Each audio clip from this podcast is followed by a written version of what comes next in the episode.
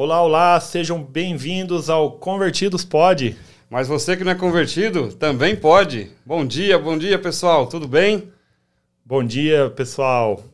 É, hoje, nesse, nessa sexta-feira, sexta-feira da paixão, sexta-feira, o dia que o nosso Senhor Jesus Cristo se entregou à cruz, foi crucificado por amor a nós, né? E nessa data que nós ficamos assim muito reflexivos, né, Hermes, é. sobre sobre nossa vida, sobre o que ele fez por nós. É, teve a ressurreição do Senhor Jesus e nada mais mais justo, né, do que a gente trazer para a nossa vida hoje a ressurreição, o renascimento. E muitos de vocês estão assistindo a gente aqui, trazendo a palavra de, de Jesus Cristo para vocês, mas vocês não conhecem nós verdadeiramente antes disso tudo acontecer, o que éramos nós, né, Hermes? Como que era a nossa vida, como nós fomos renascidos, ressurretos, né, da, a partir da palavra de Jesus Cristo. Então, para vocês conhecerem melhor nossa, nossa história, nossa vida, hoje o, a gente vai contar um pouco do testemunho do Hermes, sobre o que aconteceu na vida dele, como ele se tornou um apaixonado por Jesus Cristo e o porquê hoje ele está compartilhando essa palavra com vocês. O que foi transformado, o que mudou na vida dele depois que ele conheceu a palavra de Deus. Né, Hermes? É isso aí. Pessoal, mais uma vez bom dia. Né? Hoje, sexta-feira, feriadão aí no Brasil. Aqui também é feriado, né? Isso é bom, porque nós temos aí um tempo a mais para estar com a família. E hoje é um dia muito especial para nós que somos cristãos, né? A, a, esse feriado da Páscoa, ele traz para nós um momento muito sério, muito assim agradável de reflexão, de pensamento, né, de, de voltar para a nossa história e saber de fato por que, que tudo isso aconteceu, o sacrifício de Jesus, tudo aquilo que Cristo fez na cruz por nós, né, toda a história né, que envolve o sacrifício de Cristo, o amor de Deus pela humanidade. Então, é, essa manhã a gente quer direcionar esse programa né, nesse sentido né, trazer para você essa, essa verdadeira é, revelação a respeito da Páscoa. A Páscoa não é chocolate, né, não é ovinho do coelho, o coelho nem bota ovo, né, então nem, não tem nem como isso, mas enfim, a Páscoa não é chocolate. A Páscoa é uma comemoração muito poderosa, forte e muito séria né, da parte dos cristãos. A Páscoa ela tem um sentido da renovação, da vida, do recomeço, né, da libertação, de uma virada de chave. A primeira Páscoa ainda foi lá na época da escravidão do povo de Israel. Né? Então Jesus, Deus, ele tem um propósito muito forte nessa nesse sentido da Páscoa. E nós vamos estar falando um pouco sobre isso nessa manhã. E no meio de tudo isso, né, eu quero trazer um pouco da, da minha história para vocês que estão aí nos assistindo, nos ouvindo, né? Porque às vezes vocês é, nos assistem, nos ouvem e falam, mas poxa, qual é a história desse, desse pessoal? Qual é a história do Hermes? Qual é a história do Rafa? Né? Como que eles eram? Sempre foram cristãos? Se converteram com quantos anos? O que aconteceu? Então a gente vai compartilhar um pouquinho disso para que vocês possam também entender e conhecer né, um pouco da gente aqui e saber que nós somos seres humanos também, somos falhos, somos fracos, somos dependentes total do Senhor e que um dia a nossa história mudou porque nós olhamos para essa cruz na qual nós vamos estar falando hoje. Vamos estar orando agora para iniciar esse programa e depois vamos estar falando um pouquinho da palavra de Deus e um pouquinho da minha história também, juntamente com o Rafa aqui. Amém?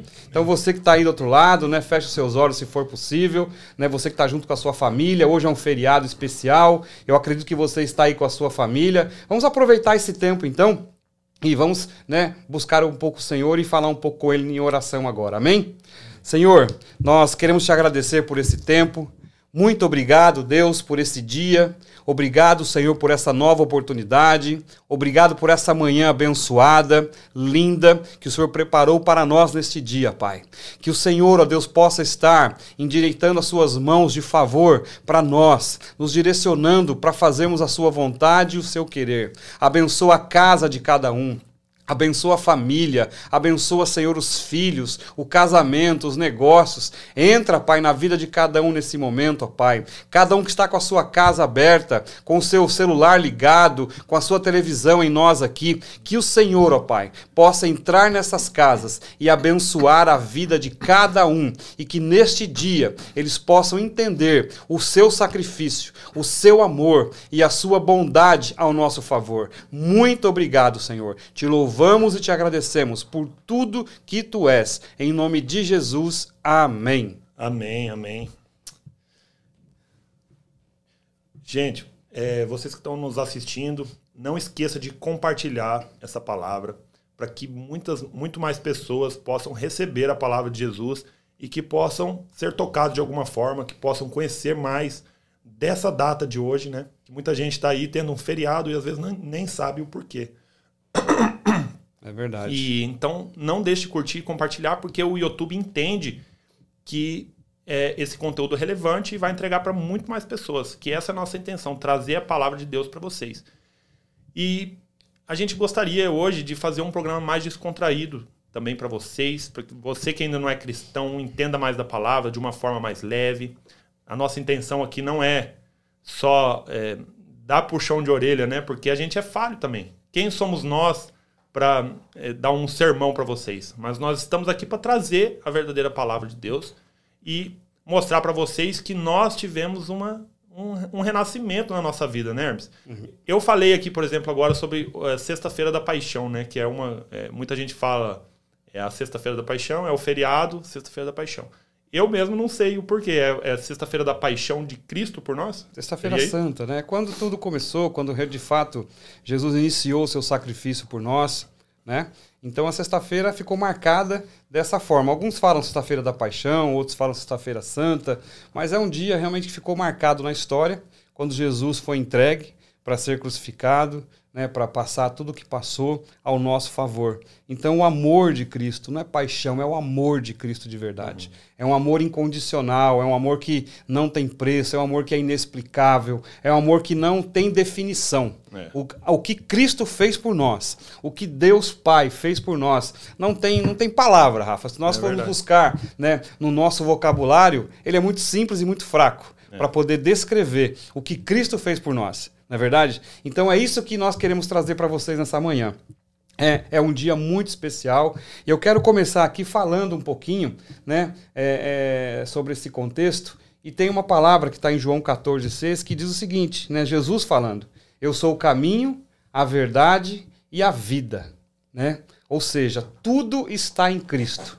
O, Jesus é o caminho, para tudo aquilo que você precisa para poder alcançar de fato o que você necessita. Jesus é a verdade, né, porque nele está a palavra de Deus, e Jesus é a vida, porque nele realmente está o princípio de todas as coisas. Mas antes de tudo isso acontecer, nós temos que voltar um pouquinho, né, na, desde lá do dia que Jesus foi entregue, né, para poder ser crucificado por nós. Ah, Deus tinha um plano, um plano perfeito né? Deus ainda continuava acreditando na humanidade, mesmo com todo o pecado, mesmo com todo o erro, com todas as falhas que houve no meio do caminho, desde a criação do homem, né? lá em Gênesis, até chegar no Novo Testamento, na vinda de Jesus para a terra, Deus ainda tentou, Deus teve outras oportunidades de trazer o homem para si, só que infelizmente o pecado estava no mundo e já não havia mais como libertar o homem desse pecado. Então Deus, na sua perfeição, na sua bondade e com todo o seu poder, ele falou: "Olha, nós precisamos, né, de um sangue puro, de um sangue derramado para ser vertido nessa cruz, para poder de fato libertar todo aquele que vier até nós, né, através do sangue de Cristo". E aí veio vem Jesus em forma de homem, né? Cresce, é, desenvolve e, enfim, começa seu ministério e por fim ele é entregue, crucificado, morto na cruz, derramando o seu sangue por cada um de nós. E a cruz, Rafa, naquela época era um lugar de pecado, de dor, de eram os piores bandidos que eram colocados na cruz naquela época. E Jesus foi para aquela cruz entendeu? Para poder, né, de fato, se sacrificar por nós ali e derramar sobre nós, depois de tudo aquilo, uma vida abundante. Então a cruz, que era um símbolo de, de, de coisas ruins, de coisas negativas, de coisas pesadas, de, de, em três dias ela se tornou um lugar de cura, de libertação, de transformação. E hoje a cruz está vazia, né? Jesus não está lá. O túmulo também de Jesus está vazio, porque ele ressuscitou. Então, você que está aí nos ouvindo, nos assistindo, quero que você entenda que para qualquer situação da sua vida, sempre vai ter uma resposta. Jesus é o caminho. Jesus é a verdade e Jesus é a vida. E é isso que ele quer fazer em você. É isso que ele quer trazer para sua casa nessa manhã, transformar tudo que está errado, tudo que está bagunçado. Se você acha que não tem mais vida, se você acha que não tem mais resposta, se você acha que os seus caminhos já todos estão acabaram, todas as, as, as opções, não. Jesus é o caminho. Jesus é a, é a ressurreição. Jesus é a transformação para a tua vida. O amor dele tudo que ele manifestou, tudo que ele trouxe para nós é algo tremendo e grandioso. Amém, é isso mesmo.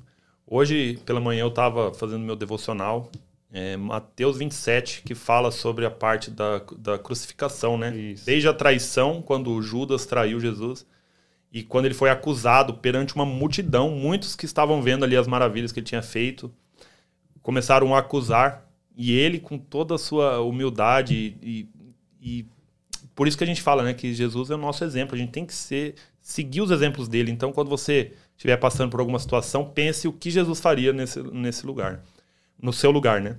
E aí ele sendo acusado, várias acusações falsas contra ele, e ele não disse uma palavra sequer, porque ele sabia a, a real identidade dele, ele sabia que ele era o filho do Deus vivo.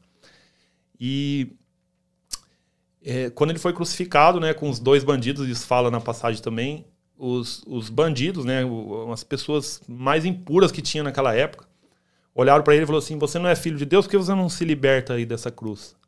Mas ele sabia que aquilo fazia parte dos planos de Deus para a vida dele, para que ele ressurgisse e mostrasse para toda a humanidade quem era ele de verdade. Porque muitos duvidavam, achavam que ele era um falso profeta. Mas Jesus, diante de todo o seu poder, da sua humildade, ele foi um grande exemplo para nós que a gente tem que seguir na nossa vida, né? Então, assim, foi muito forte essa palavra. Inclusive veio no meu devocional por conta da data de hoje. E assim eu fiquei eh, muito feliz de, de conhecer mais, né? E mergulhar nessa palavra e trazer para vocês, né? O que realmente foi Jesus. E ele é nosso caminho, a verdade e a vida. A gente tem que seguir ele como exemplo da nossa vida mesmo. E, gente, Comenta aí pra gente o que vocês queriam saber aqui da nossa vida, que hoje a gente vai fazer de uma forma diferente aqui. Eu vou fazer uma entrevista com o Emerson, para que vocês conheçam mais sobre o Emerson, esse grande homem de Deus que hoje está trazendo a palavra para vocês. Mas só que nem sempre foi assim, né, Hermes? Como que foi sua vida, assim? Como que, que você começou nessa jornada? Como você descobriu esse amor verdadeiro de Cristo na sua vida? Como é que foi? Conta um pouquinho aí da sua, da sua trajetória Bom, de vida. É, a história é longa, né? Vou tentar resumir um pouquinho aqui eu me lembro né, da, da, da, minha, da minha vida, a partir acho que mais ou menos dos 4, 5 anos de vida, eu tenho lembranças da minha vida e toda a minha história. E graças a Deus, apesar de todas as dificuldades, eu sempre tive uma mãe muito lutadora, muito batalhadora, né? Eu já falei isso aqui, falei isso semana passada, inclusive. Minha mãe foi a minha verdadeira coach. Sua, né? mãe, sua mãe já era crente desde que não, você nasceu? Não, não, não. Na minha família toda era católica e alguns, inclusive, envolvidos com, com banda e candomblé, essas coisas, né? Minha, minha avó, por exemplo, eu tinha algumas tias que frequentavam, né? Esse tipo de, de, de situação. Então, éramos católicos, mas aquele católico que não ia na igreja. Eu ia, às vezes, no domingo, lá na missa tal, mas por causa das amizades, por causa dos colegas tal, essas coisas todas, né? mas não tinha fé em nada, não acreditava em nada.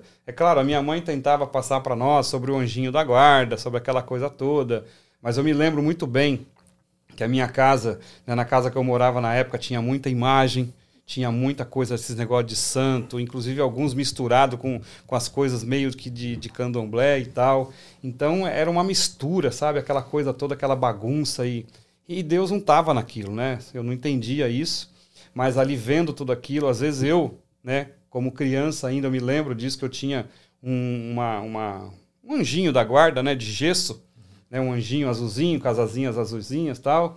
E minha mãe acendia uma vela para esse anjinho à noite, para poder dormir e tal, aquela coisa toda. Ah, esse é o seu anjo da guarda, vai te proteger.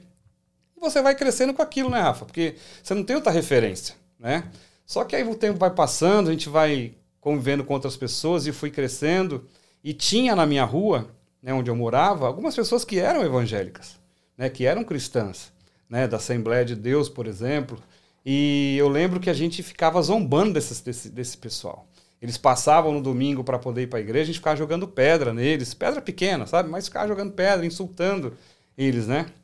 E falava, poxa, inclusive para os meninos da época, Pô, você vai para a igreja, pleno domingão, vamos brincar, vamos isso, vamos aquilo, andar de bicicleta, jogar bola, carrinho de rolemã, né, tal. E você vai para a igreja, e ele quietinho, ir lá para a igreja com os pais e tal. E os pais não deixavam nem eles se misturarem com a gente, né? Uhum. Nós não entendíamos. Mas hoje eu entendo que, que, a proteção daquele pai. Nós não éramos referência para aquelas crianças. Uhum. Né? Nós éramos totalmente bagunceiros e fazíamos né, várias coisas. E o tempo foi, foi passando, nós foi, foi crescendo. Entramos naquela época de adolescência, que não é fácil, é uma época complicada. E aí eu me lembro, Rafa, que, que aconteceu algo extraordinário. A minha irmã, que é sete anos mais nova do que eu, né? Se ela estiver ligada agora com a gente, ela vai estar tá, vai tá ouvindo isso que eu estou falando. Um beijão para ela. E ela estava. Eu, ah, eu fiz a primeira comunhão, né? Fiz a, a crisma na igreja, fiz a primeira comunhão, fiz tudo isso. Aí chegou a época da minha irmã fazer. E nós tínhamos uma igreja católica muito próxima de casa. minha irmã foi lá para essa igreja. Né? Ela foi lá, se envolveu e começou a fazer o, o processo. E no domingo, que estava marcada a primeira comunhão dela, ela foi para a igreja toda de branco, né, toda vestidinha, arrumada. Só que no meio do caminho, ela encontrou uma, uma amiga dela, uma outra criança. E essa criança falou: Onde você vai? Falou: Estou indo para a igreja para fazer a primeira comunhão. Falou: Não, não, vamos comigo para a igreja. Ela falou: Mas como assim? Você não está indo para a igreja? Falou: Estou, mas para a igreja evangélica. Mas como assim? É, mas eu não posso. Não, pode sim, vamos para a igreja evangélica comigo. Minha irmã saiu de ir para a primeira comunhão, não foi fazer a primeira comunhão, e foi para a igreja com essa amiguinha dela. E era uma igreja evangélica. Olha que coisa. Minha irmã, né, novinha tal, criança ainda, foi para a igreja. Minha mãe achando que ela estava na, na, na, primeira comunhão, ela estava lá na igreja evangélica. Quando ela voltou dessa igreja, ela comentou com a minha mãe. E ela quase apanhou por causa disso. Que absurdo, tal, como é que você vai para outra igreja? E a primeira comunhão, tal, tal, tal. Falou, mãe, não quero mais. Eu quero ir nessa igreja, quero ficar indo nessa igreja.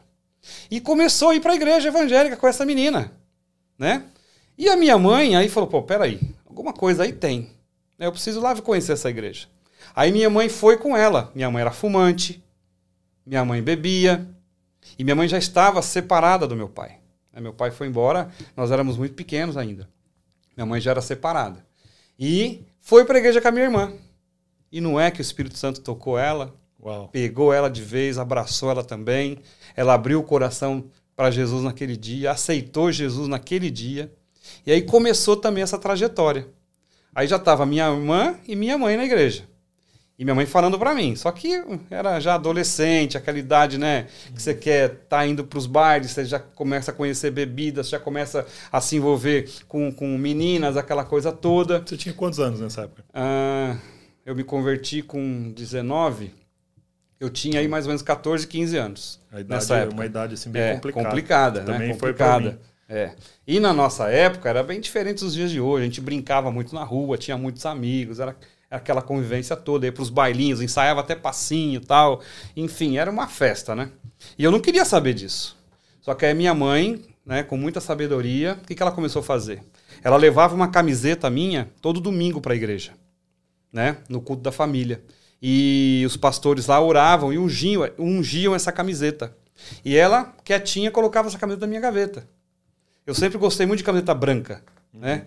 E ela pegava justamente uma branca, colocava e colocava dobradinha em cima. Ou seja, quando eu abrisse a gaveta, seria a primeira camiseta que eu ia ver. E era incrível, Rafa. É, na época eu trabalhava, estudava, acordava muito cedo, dormia muito tarde, né? Fiquei sempre cansado, aquela coisa toda. E quando eu abria a camiseta na segunda-feira, a, a, gaveta, eu via essa camiseta e colocava, né?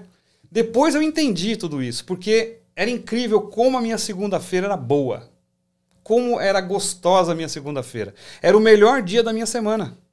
É porque as pessoas falam, pô, segunda-feira começa. Não, é, eu não consigo explicar o, que, o, o sentimento que eu tinha, mas era o melhor dia da minha semana, era segunda-feira. E depois eu entendi o porquê disso.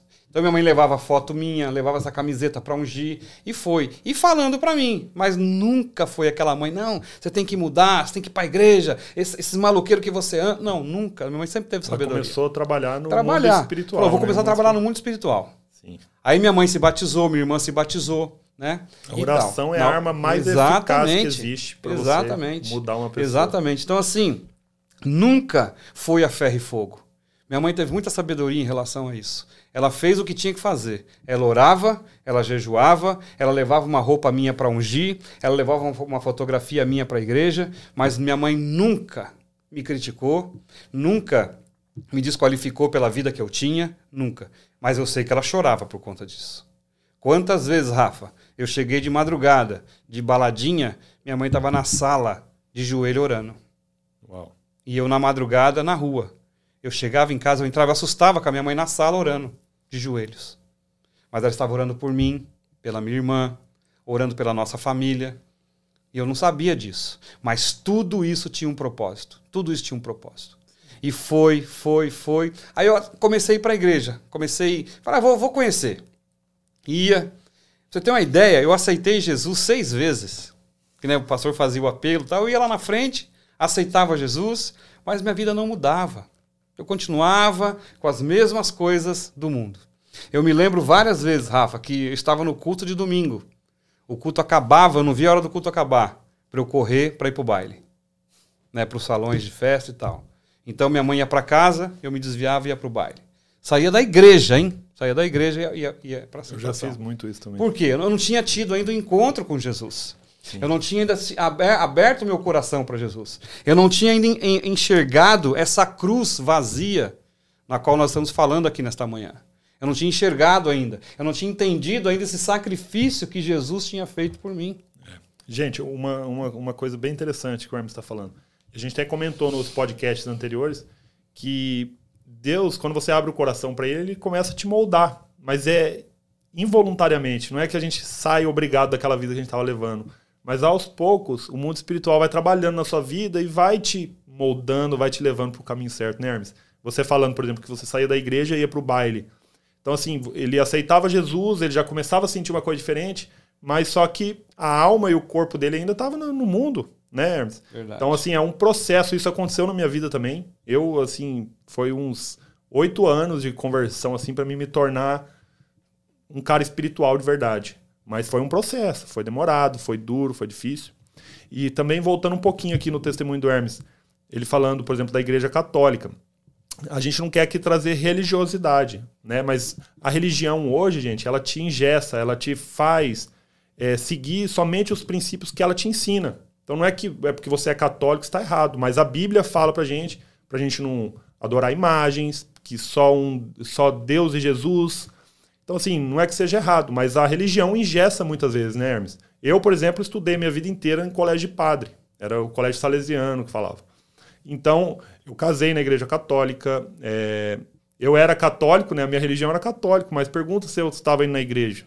Fiz primeira comunhão também, mas é, o que eu vejo de diferença hoje das igrejas, né? Assim, que a igreja evangélica ela toca mais assim o nosso espírito de uma forma diferenciada, mas a Bíblia é o centro de tudo. Esquece religião, esquece as, as, os gestos né, que a religião coloca na gente, mas segue a palavra de Deus e se conecte ao Espírito, né, Hermes? É verdade. Continua essa história. E eu depois... me lembro, eu me lembro também, Rafa, me veio a memória agora, é, que a, prime a primeira vez que eu, que eu entrei numa igreja evangélica não foi dessa vez com a minha mãe nem com a minha irmã, mas foi uma vez com a minha, a minha avó, a parte de pai, lá no estado do Paraná. Eu me lembro que eu fiz uma viagem com meu pai, é, as poucas vezes que eu estive com meu pai, né? Como eu já disse, meu pai infelizmente não era presente.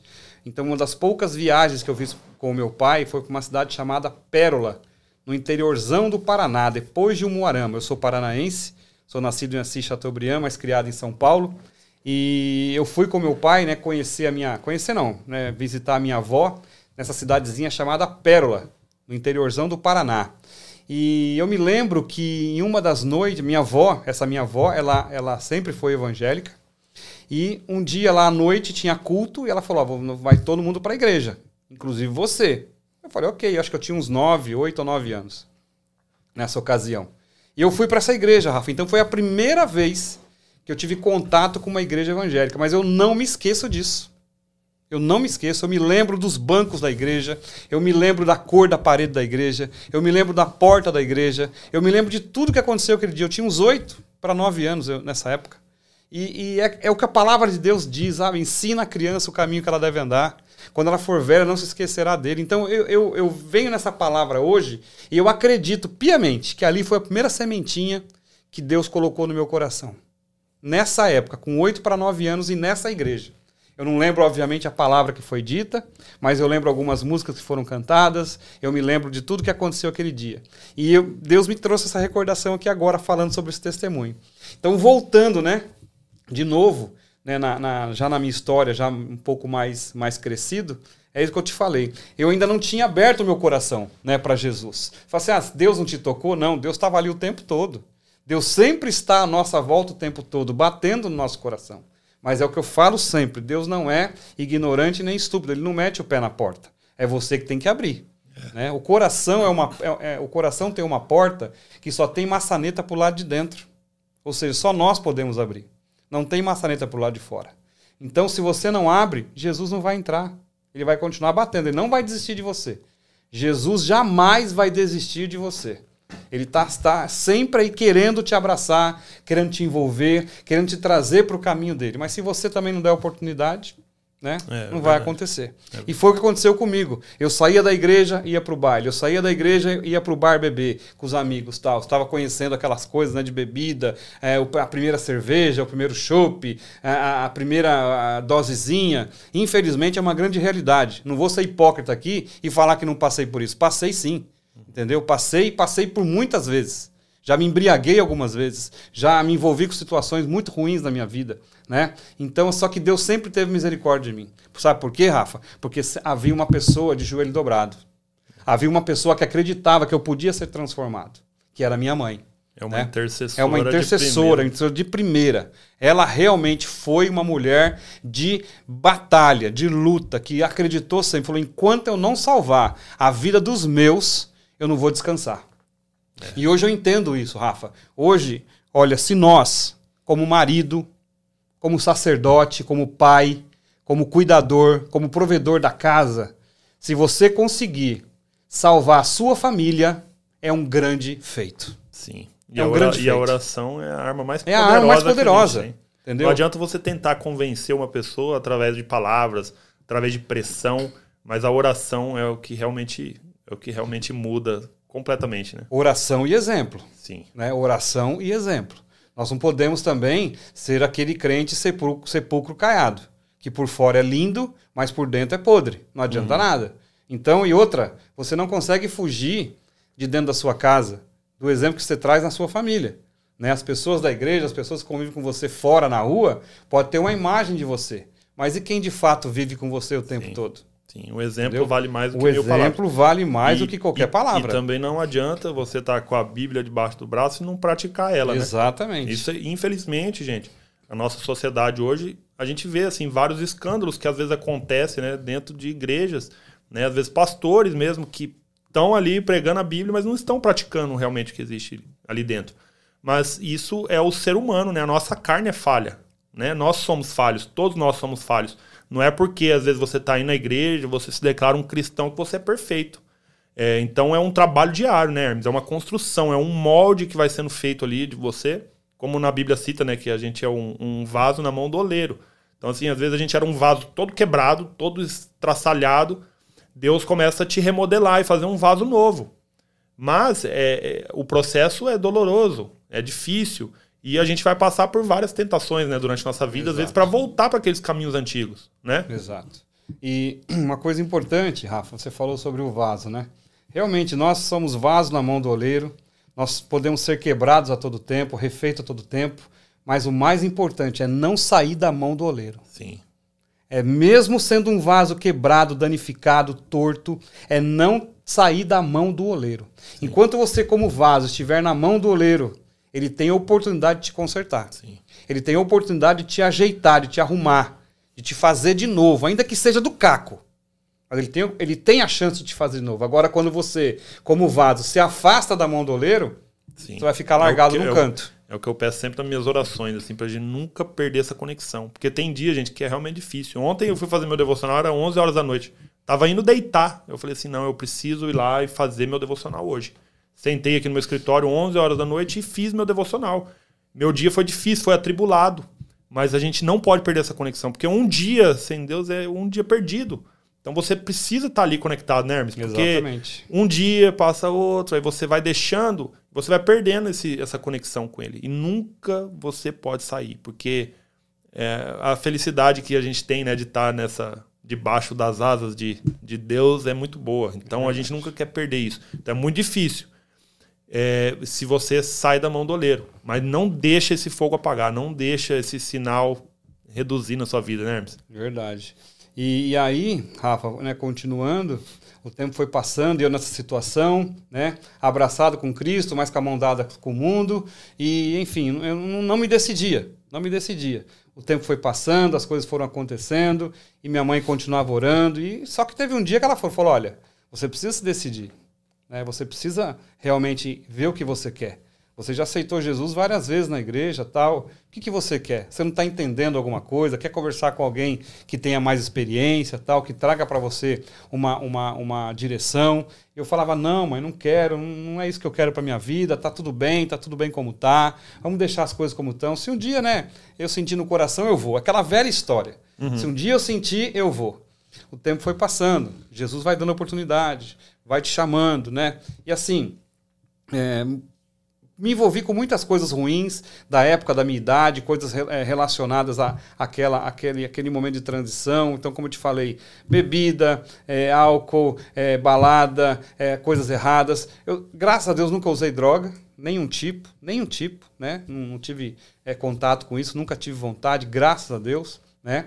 Oportunidade teve, sim, né? Você aparece para você, os amigos oferecendo tal. É, nunca roubei também, graças a Deus, nunca precisei fazer nada de, desse tipo de situação, nunca me envolvi com nada de, de parte de crime, nada. Então, assim, Deus me livrou de muitas coisas. Só que eu vejo hoje quantos colegas meus da época se perderam. Se perderam. Alguns já morreram. Uhum.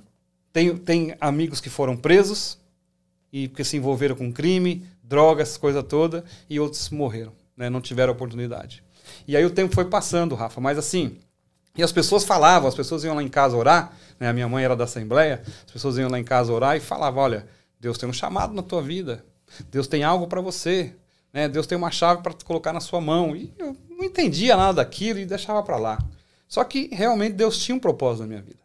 E aí chegou uma situação, um dia eu estava de moto, indo para a escola, né, um colégio que eu estudava à noite, colégio técnico, estava indo para a escola e na época não era obrigatório usar capacete, uhum. né?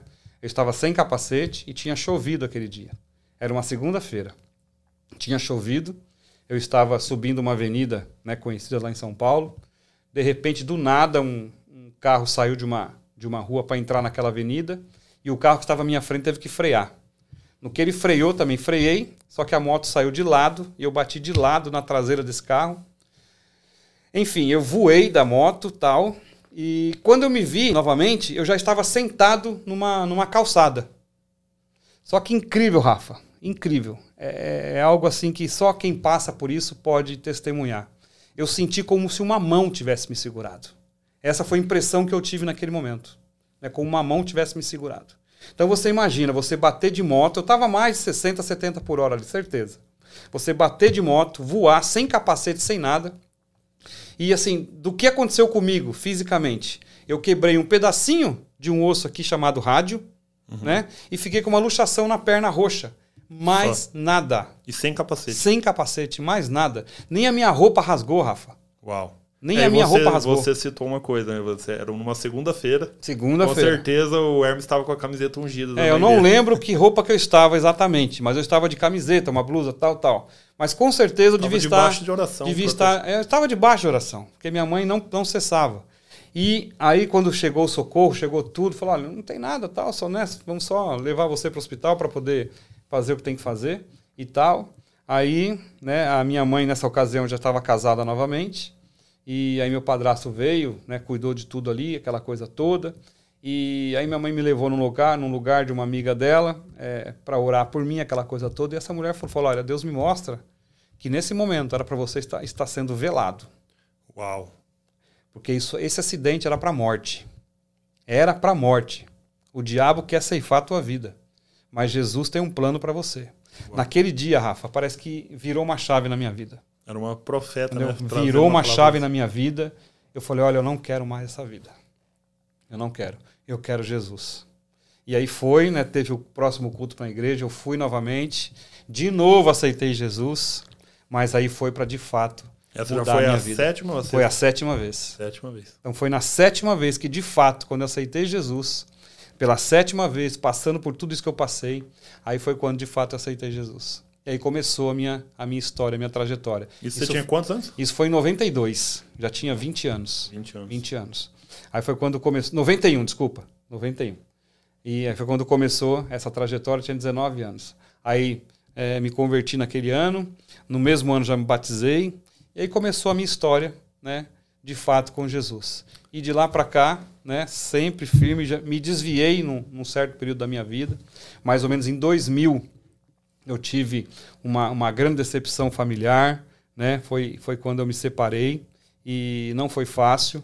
Foi uma situação muito difícil. Aí eu acabei voltando novamente para o mundo, né? Me desviei, fiquei. Só que eu fiquei quatro a cinco anos desviado e depois novamente, né? Quando Jesus me deu a oportunidade de reconstruir minha família, foi quando de novo eu voltei para os caminhos do Senhor e estou firme até hoje. Sim. Então assim, é, não são momentos fáceis, não são não são situações que eu me lembro com prazer, muito pelo contrário, entendeu? Eu não tenho, né? É, é, prazer em relembrar tudo isso, mas é a minha história.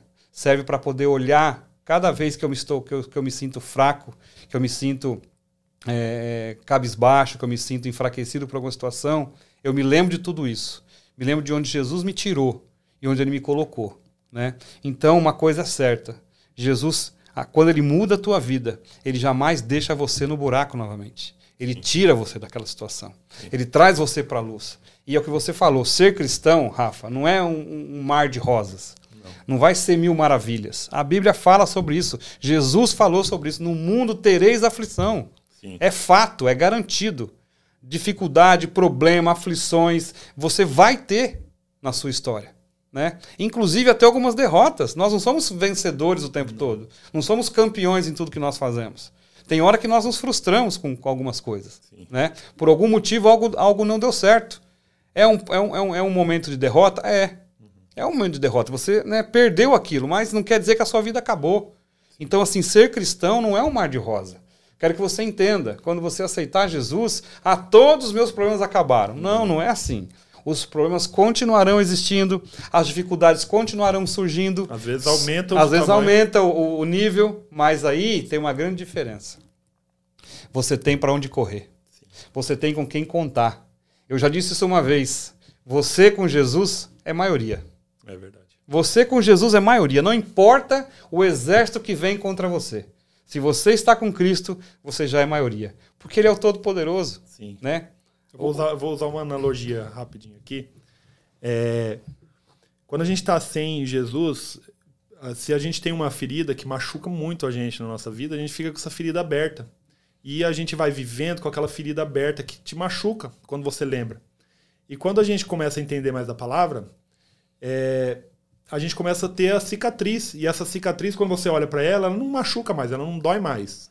Mas você olha, olha com ela com orgulho, fala assim: nossa, eu tive essa dor aqui, cicatrizou, e hoje eu uso de exemplo e de testemunho. Por isso que eu acho muito legal a gente trazer testemunhos aqui, para você ver que, apesar das dificuldades, apesar das derrotas, das quedas que a gente tem na vida, a gente permanece firme e a gente olha essa cicatriz e, e, e sente orgulho, né? Porque o Hermes, por exemplo, aceitou Jesus sete vezes. Na sétima, a vida dele foi transformada. Se casou, teve uma decepção familiar, se separou, ficou afastado por cinco anos sem Jesus, às vezes porque é difícil a gente manter ali na mão do oleiro, é difícil. Então ele teve uma decepção muito grande, que era a família.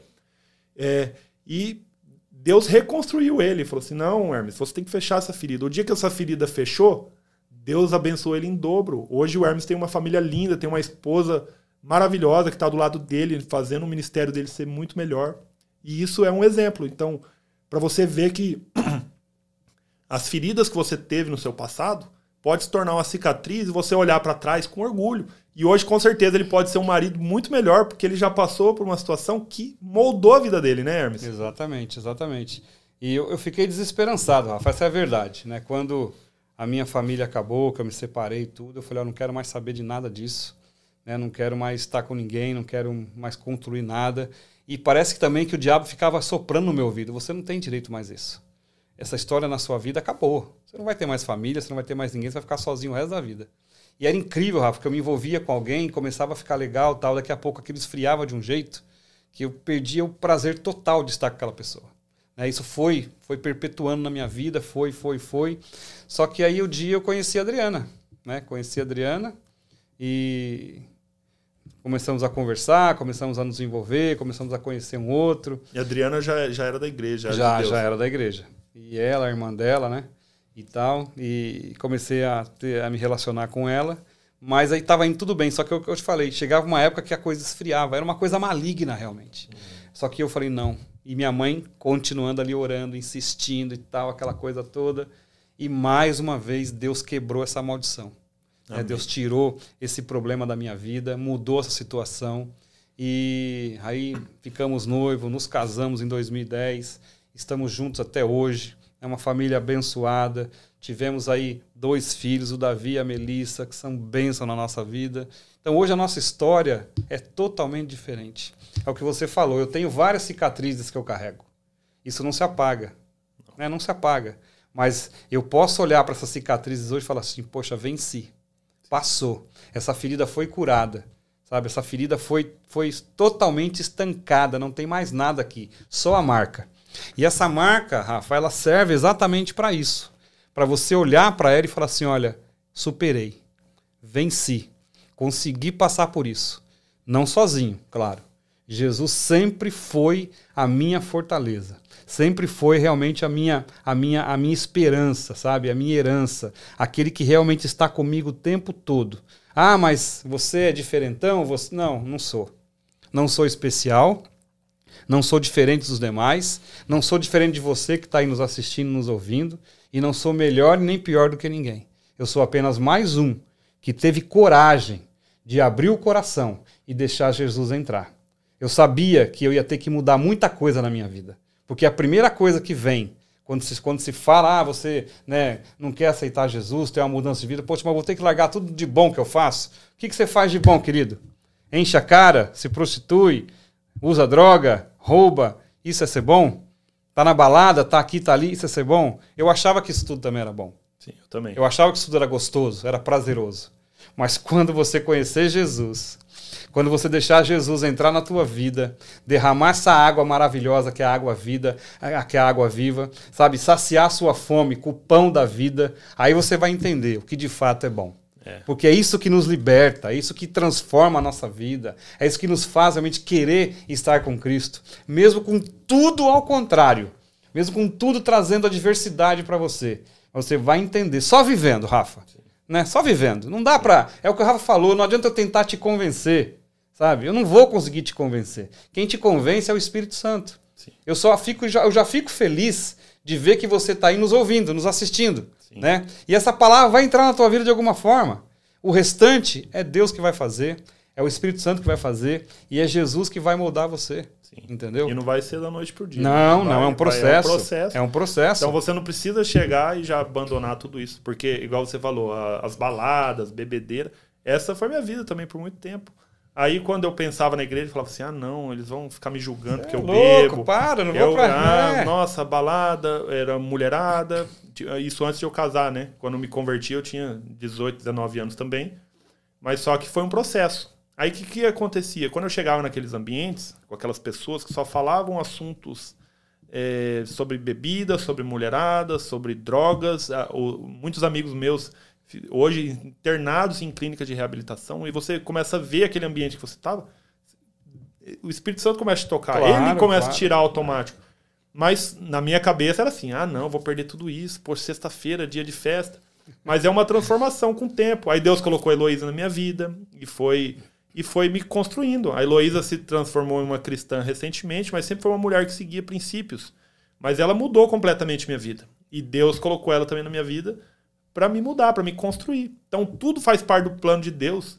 O, o, o, casamento, por exemplo, que você perdeu, era plano de Deus. Ele sabia o que ele queria para você e às vezes a gente vai pelos nossos próprios impulsos, pelo nosso acha que está fazendo a coisa correta, sem pedir às vezes orientação de Deus, e a gente acaba tomando decisões erradas. E na nossa vida todo dia a gente tem muitas decisões.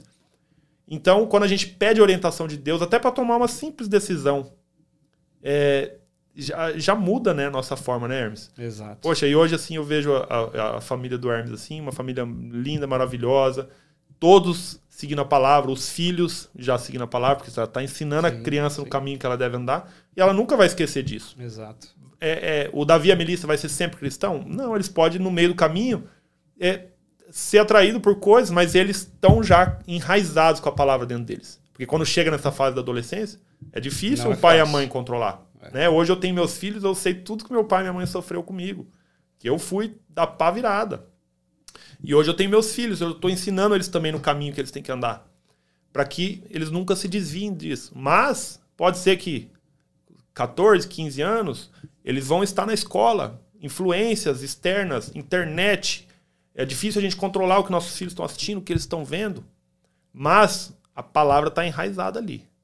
Eles podem seguir porque faz parte do plano de Deus. Às vezes Deus ele vai é, quebrar esse vaso, nossos filhos, para reconstruir ele, mas vai fazer parte do plano de Deus. Porque não é porque nossos filhos estão nascendo dentro da igreja que eles vão ser cristãos para sempre. Então eles vão ter as curiosidades desse mundo, mas a gente tem que estar como pai e mãe orando pelos nossos filhos, para que eles sigam no caminho, para que eles nunca se desviem. Né? Essa é a oração de um pai e de uma mãe para os seus filhos. E essa é a arma mais poderosa, porque vai chegar um momento que eu não vou conseguir forçar meus filhos, né? Falar assim, não, Exatamente. você vai para a igreja, menino, tem que ir. Não. Oração. Então a gente tem que orar para que a gente tenha sabedoria também para tomar as decisões certas, para saber educar da melhor forma, né, Hermes? Exato. Para que eles nunca se desviem desse caminho. Porque hoje a gente sabe que é bom, mas a gente passou por esses Exatamente. momentos. Exatamente. Né? E eles, como estão com a, com a cabeça em formação, vão ter as escolhas dele. Vai chegar uma hora que que não tem o que fazer, né? É, eu falo, eu falo com experiência própria, né? Eu tenho o Gustavo, que é meu, meu, meu primogênito, é o mais velho né, de todos, tem 30 anos já. Uhum. Ele é do primeiro casamento, é, né? E, e, eu me lembro bem que ele foi. Os primeiros anos de vida dele foi na igreja, né? Ele foi apresentado na igreja, ele ficou né, frequentando a igreja diretamente conosco até os oito anos, mais ou menos, de idade. Foi quando eu me separei. E, enfim, só que até hoje ele tem essa semente no coração dele, né? Passou por, passou por situações muito constrangedoras, muito difíceis na vida dele. Na adolescência dele não foi fácil. Né? Foi uma época muito difícil, 15, 16, 17 anos. Eu me lembro muito bem disso. Não sei se, se ele está aí nos assistindo agora, ele e a Jéssica, né, que é a esposa dele, o Heitorzinho, meu neto. E, mas, enfim, não foi uma época fácil. Foi muito difícil. E ele sabe disso. Hoje ele reconhece tudo isso também. Né? E frequenta a igreja, vai para a igreja com a esposa dele. Então, assim, é, foi uma semente plantada lá atrás. Né? Se não tivesse feito isso, o que, que seria né, hoje? Que caminho teria seguido? Então ele sabe também da verdade, ele sabe onde encontrar resposta e onde está a solução dos problemas dele. Por quê? Ele teve essa semente plantada no coração dele durante muitos anos. Isso é muito importante. Né? As crianças ficam conosco até o momento que a gente consegue conduzi-las. Chega uma hora que eles vão voar sozinhos. Não tem jeito. E é essa hora que é o problema. Então, se você já tiver uma vida né, de oração pelos seus filhos, de intercessão pelos seus filhos, Deus vai honrar. Foi o caso vai. da minha mãe. Minha mãe orou muitos anos por mim. E uma hora essa oração surgiu efeito. Uma hora eu tive de, de fato o encontro que ela sempre quis que eu tivesse com Cristo. Né? Infelizmente eu não tenho mais minha mãe, né? Ah, ah, perdi ela em 2009 mas é, ela, ela pôde ver o resultado da oração dela. Ela deixou a semente ela deixou, dela Ela deixou o legado dela. Ela sabe que tudo que ela fez, o sacrifício dela valeu a pena, porque minha vida mudou. Né, e continua mudando. Né? Mas eu quero que você entenda, querido, que não é fácil, é dia após dia. Se nós vacilarmos um minuto sequer, o diabo nos dá, nos dá uma rasteira. Sim. Ele está aí, ele está espreito, ele está esperando uma oportunidade. O mundo te oferece muita coisa e cada vez mais, mas é uma escolha. Né? Se você conhece a verdade, se você já sabe da verdade, voltar para trás aí é prejuízo total. Enquanto você não sabe o que é a verdade, Deus ainda tem misericórdia. É entendeu? Verdade. Mas você sabendo da verdade, sabendo que o que é correto e não fazer o correto, você vai arcar com as consequências. Sim. Não tem, não tem jeito. A, a vida é isso, a vida é semeadura. Né? Você colhe o que você planta. Né? Deus ele é bondoso, ele é misericordioso, mas ele também é justo. Sim. Né? Ele deixa você plantar o que você quiser. Uhum. Mas, obviamente, vai ter que colher o que você plantou. É não, tem, não tem outra escolha. Então, né, é, é, eu sei que é um testemunho muito rápido, o tempo é curto, nós não podemos nos prolongar muito, mas é, a minha, minha história mais ou menos é baseada nisso. Né? Tive todo esse processo, não foi fácil, mas estamos firmes hoje. Graças a Deus a minha vida é totalmente diferente. Né? E uma coisa assim que realmente eu, eu, eu me importo muito é com a minha família. Sim. Família é o princípio de tudo aqui nessa terra. Né? É Deus em primeiro lugar e família logo embaixo. Né? Depois o restante. Sim. Depois dinheiro, depois trabalho, depois igreja. Enfim, é isso. A, a ordem é essa. É Deus, família, entendeu? Trabalho, né? compromisso com o trabalho e igreja. É Esse é o, é o princípio das coisas. Então, você tem que honrar a tua família, cuidar dela, porque ela é teu sustento. Ela te ajuda, ela te apoia. Né? Quantas e quantas vezes eu tenho um dia terrível, mas quando eu sei que eu tenho voltar para casa e eu sei que eu vou ver lá o sorriso dos meus filhos, vou ver lá a minha esposa, sempre né, com, com uma palavra para poder ajudar, para poder incentivar, é, não tem coisa melhor, Rafa. Um abraço, oração, Um abraço, não tem coisa melhor. Sim. Sabe? É saber. Hoje eu oro com a minha esposa, a minha esposa ora, a minha esposa busca, eu vejo a Melissa, né, a, a, o prazer que ela tem, o Davi, quando chega sexta-feira, pô, que legal, hoje é dia de célula, tal, tal. Então você vê que aquilo já está enraizado no coração deles. A Melissa fala de Jesus na, na escola para as crianças, entendeu? Já levou é, é, outras crianças para a célula, através dessa criança veio a família. Que então é, é, tremendo isso. Sim. É tremendo. E é sem forçar nada. As coisas vão acontecendo. É Mas tudo isso foi uma semente que foi plantada um dia. Sim, né? foi... Aí eu fico imaginando, se o diabo tivesse ceifado a minha vida lá naquele acidente de moto, minha história teria acabado ali. Sim. Entendeu? Teria acabado toda a minha história, toda a minha trajetória. Ou né? se você tivesse é, recebido essa, essa, essa, quebra né, da, da, sua família no início, se você não tivesse com essa semente plantada exato, no seu coração, o que exato, seria do é, Hermes hoje? Exato. Será que você estaria solteiro? Será que você estaria na Sborne? O que, o que poderia acontecer? Né? É. Mas graças a uma sementinha plantada lá nos seus 20 anos, você passou né, por, por um, você ficou em cacos, mas foi reconstruído e que Deus ele sempre vai te honrar, né? Ele te Amém. deixou uma cicatriz mas que não dói mais. E te fez uma pessoa melhor, né? Isso é Exato. é muito legal. Esse é o mais importante, essa libertação. A, a cicatriz fica? Fica. Sim. Mas quando você olha para aquilo, você fala, não, não sinto mais, mais, nada, não sinto mais nada, te, acabou. te dá orgulho Entendeu? por ter passado Exatamente. e te tornado quem você é hoje. Acabou. A mesma coisa pro seu filho, né? Seu filho deve ter passado pela adolescência complicada e hoje é um homem de Deus, Exatamente. com certeza, com Exatamente. 30 anos. Eu também fui entender essas coisas, né, depois de um certo tempo, mas minha adolescência foi muito complicada também. Então, assim, o que a gente precisa fazer é orar por nossos filhos.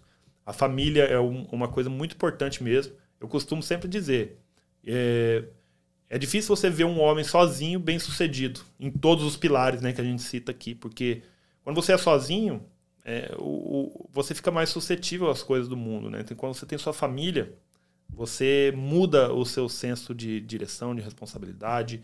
Você tem uma esposa para te apoiar. Né? Tem até um, uma coisa que eu vi na internet esses dias que a, o presidente Barack Obama e a Michelle Obama entraram num restaurante e um ex-namorado da Michelle Obama estava servindo as mesas como garçom.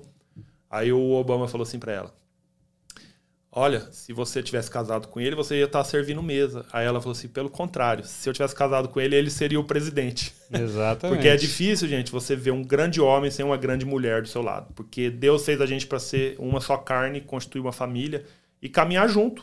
Com certeza o Hermes é hoje o que ele é profissionalmente, espiritualmente, porque ele tem uma grande mulher do lado dele. Exato. A mesma coisa para mim. Eu poderia ser um, eu poderia estar do mesmo fim dos meus amigos hoje, mas graças a Deus eu encontrei uma mulher que me colocou, né, no caminho de Deus também, me, me fortaleceu, me ensinou muito sobre a família, que cuida de mim, que cuida da gente, sabe? Isso, é, a família é um, é um plano de Deus, Exato. né? E hoje a sociedade querendo destruir isso, né? Você vê que é, é muitas coisas do inimigo, né? Estão sendo criadas hoje através da internet, através da, das coisas que a gente vê.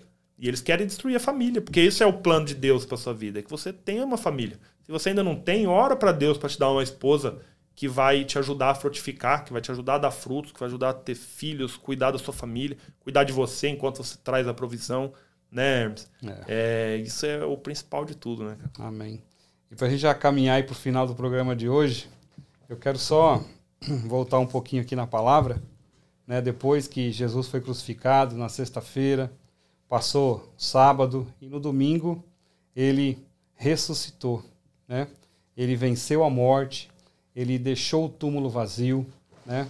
Quando procuraram por ele naquele lugar, ele não estava mais lá, né? Porque o túmulo estava vazio.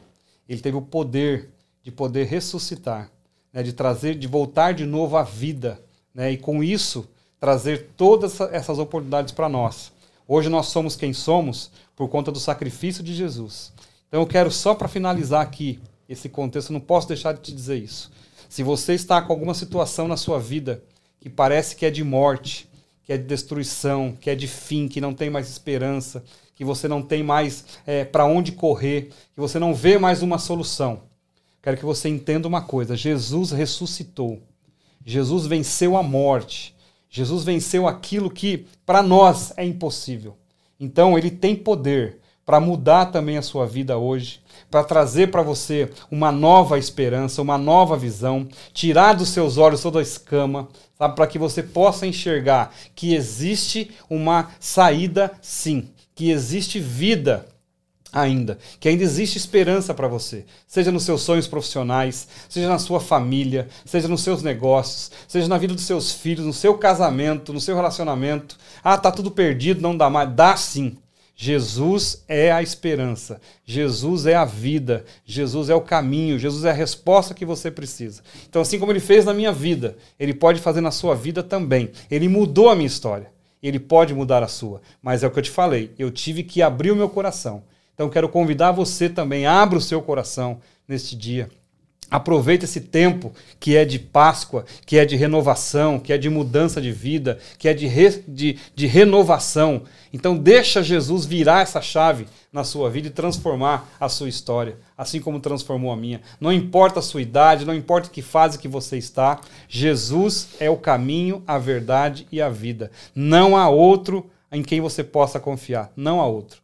Todos morreram e estão enterrados, mas Jesus morreu, mas ressuscitou. É o único túmulo que está vazio hoje. E assim vai continuar, porque Ele é o dono de todas as coisas e está vivendo por nós e para nós. Então, que você possa entregar sua vida para Jesus nessa manhã, abrir seu coração e pedir para que Ele venha, faça morada e transforme você. Amém?